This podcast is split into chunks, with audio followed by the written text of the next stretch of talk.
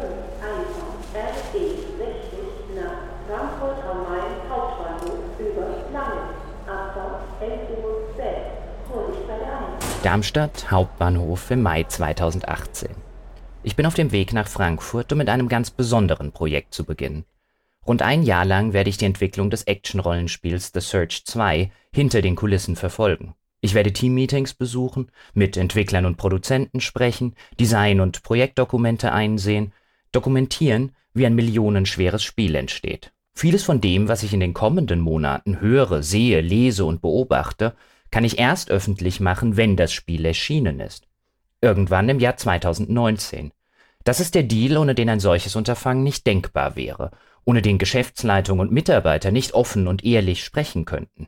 Doch nicht alles, was interessant ist, unterliegt der Verschwiegenheit.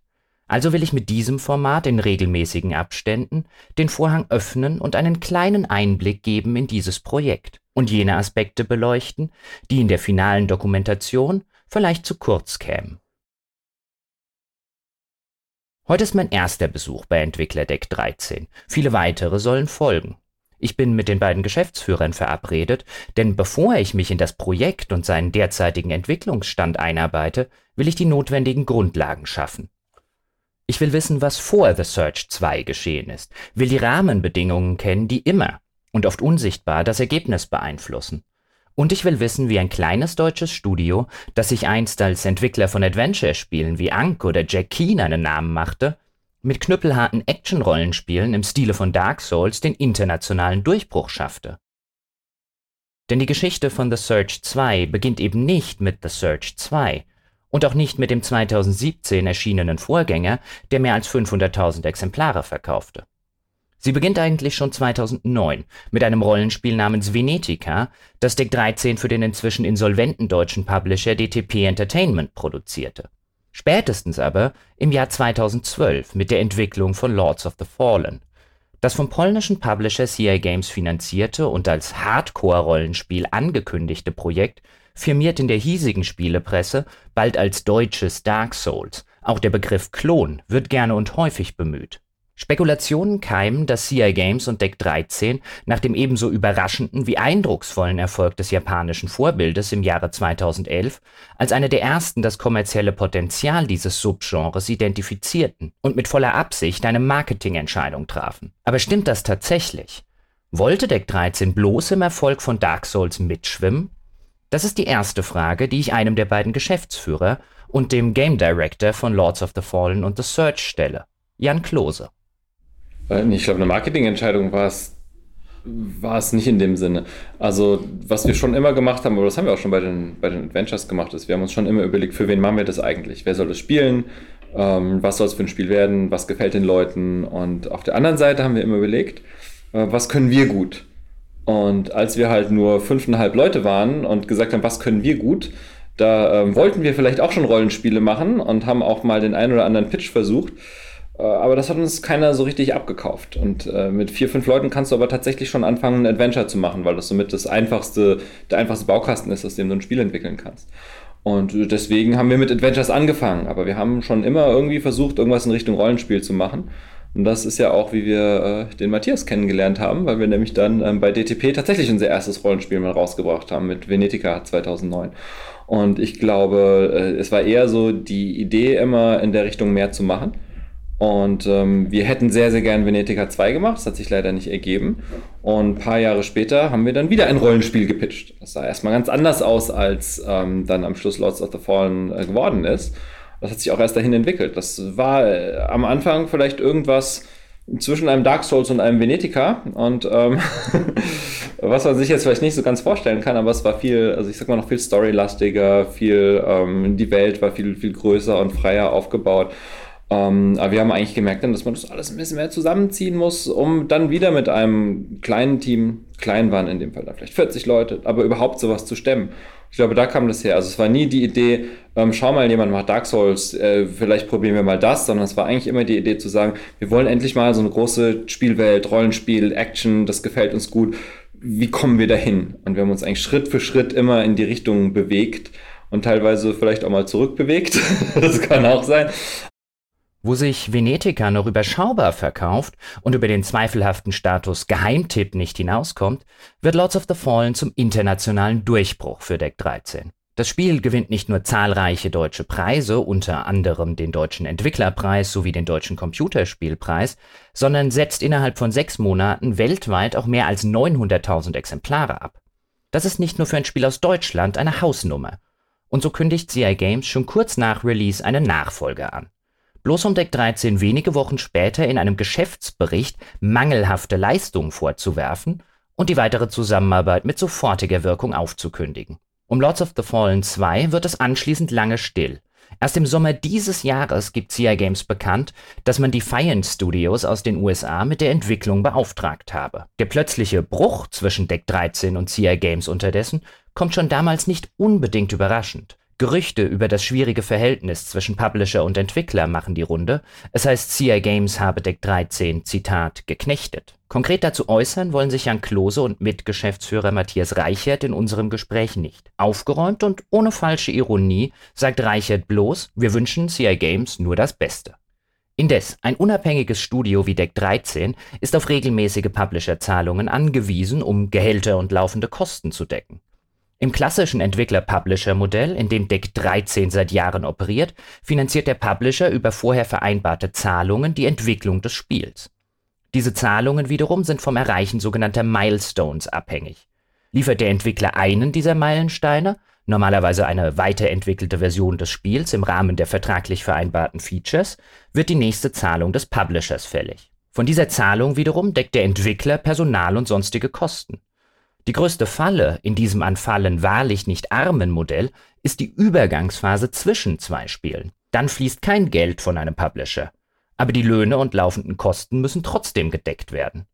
Bei einem 50 Mann und Frau starken Team belaufen sich die Vollkosten schnell auf 200.000 Euro oder mehr.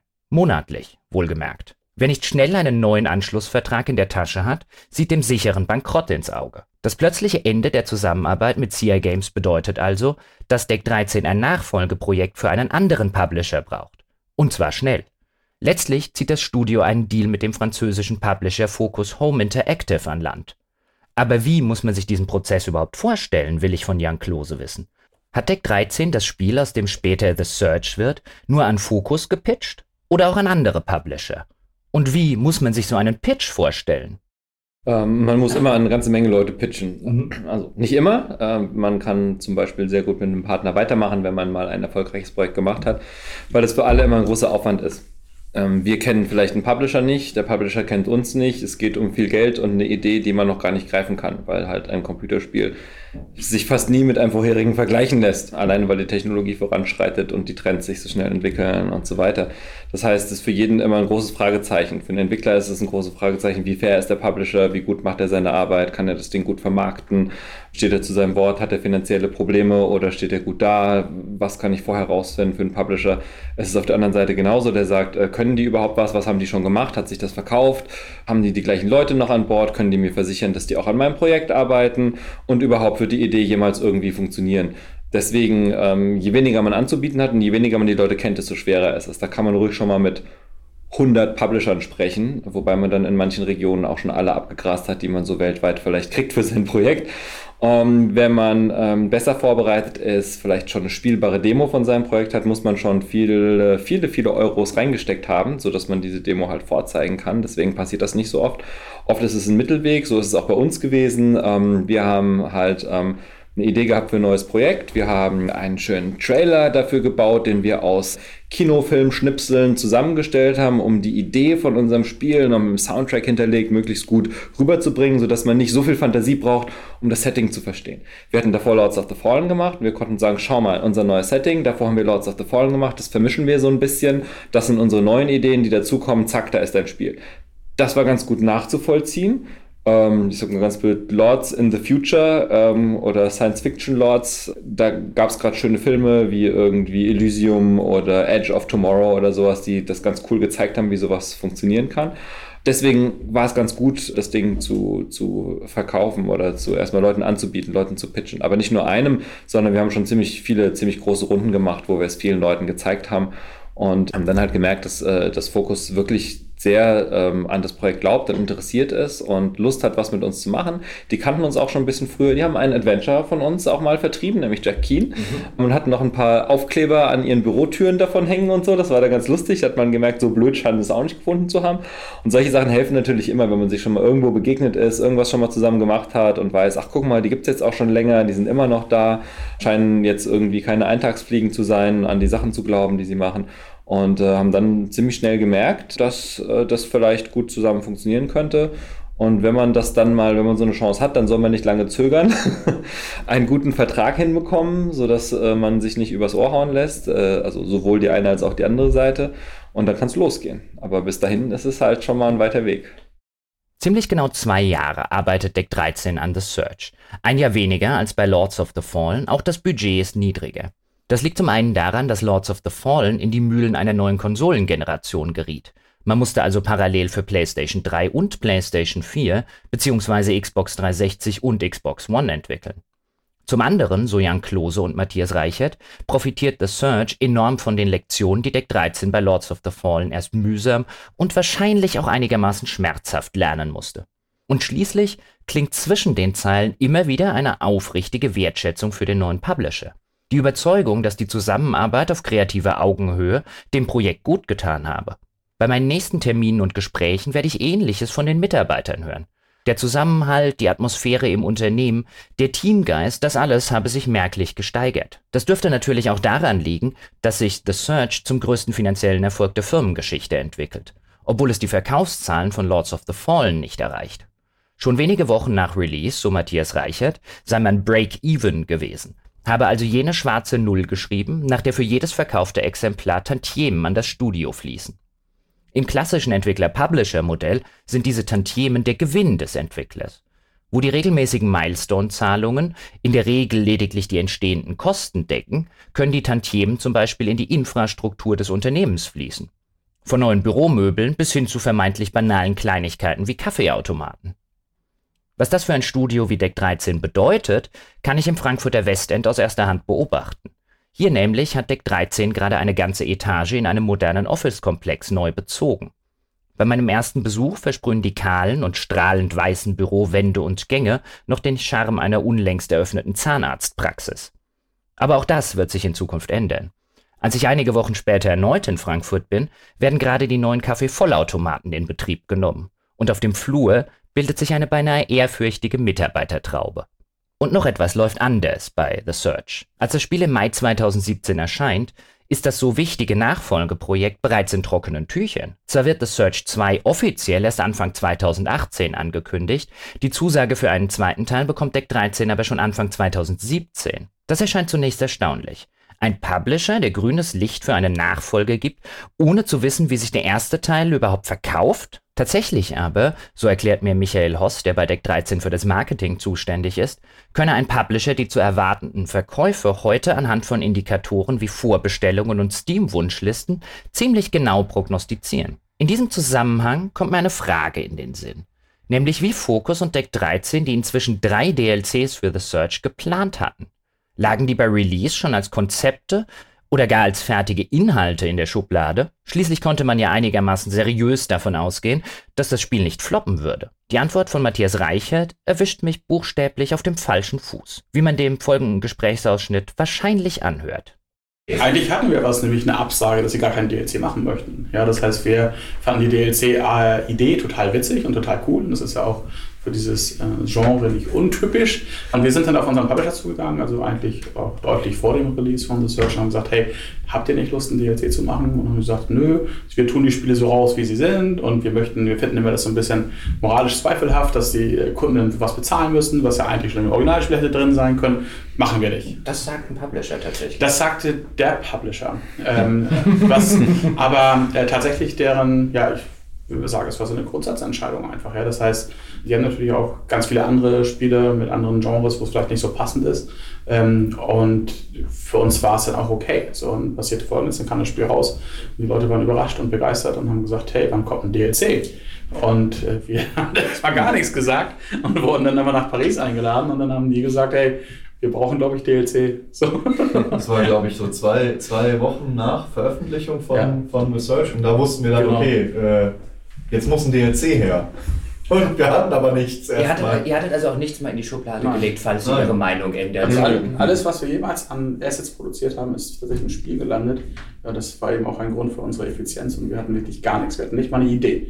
Ja, das heißt, äh, das ging dann auch eigentlich relativ verrückt. Das heißt, wir haben innerhalb von ganz, ganz, ganz kurzer Zeit eine Einigung erzielt und haben uns dann eigentlich erst danach hingesetzt und gesagt, was machen wir denn überhaupt?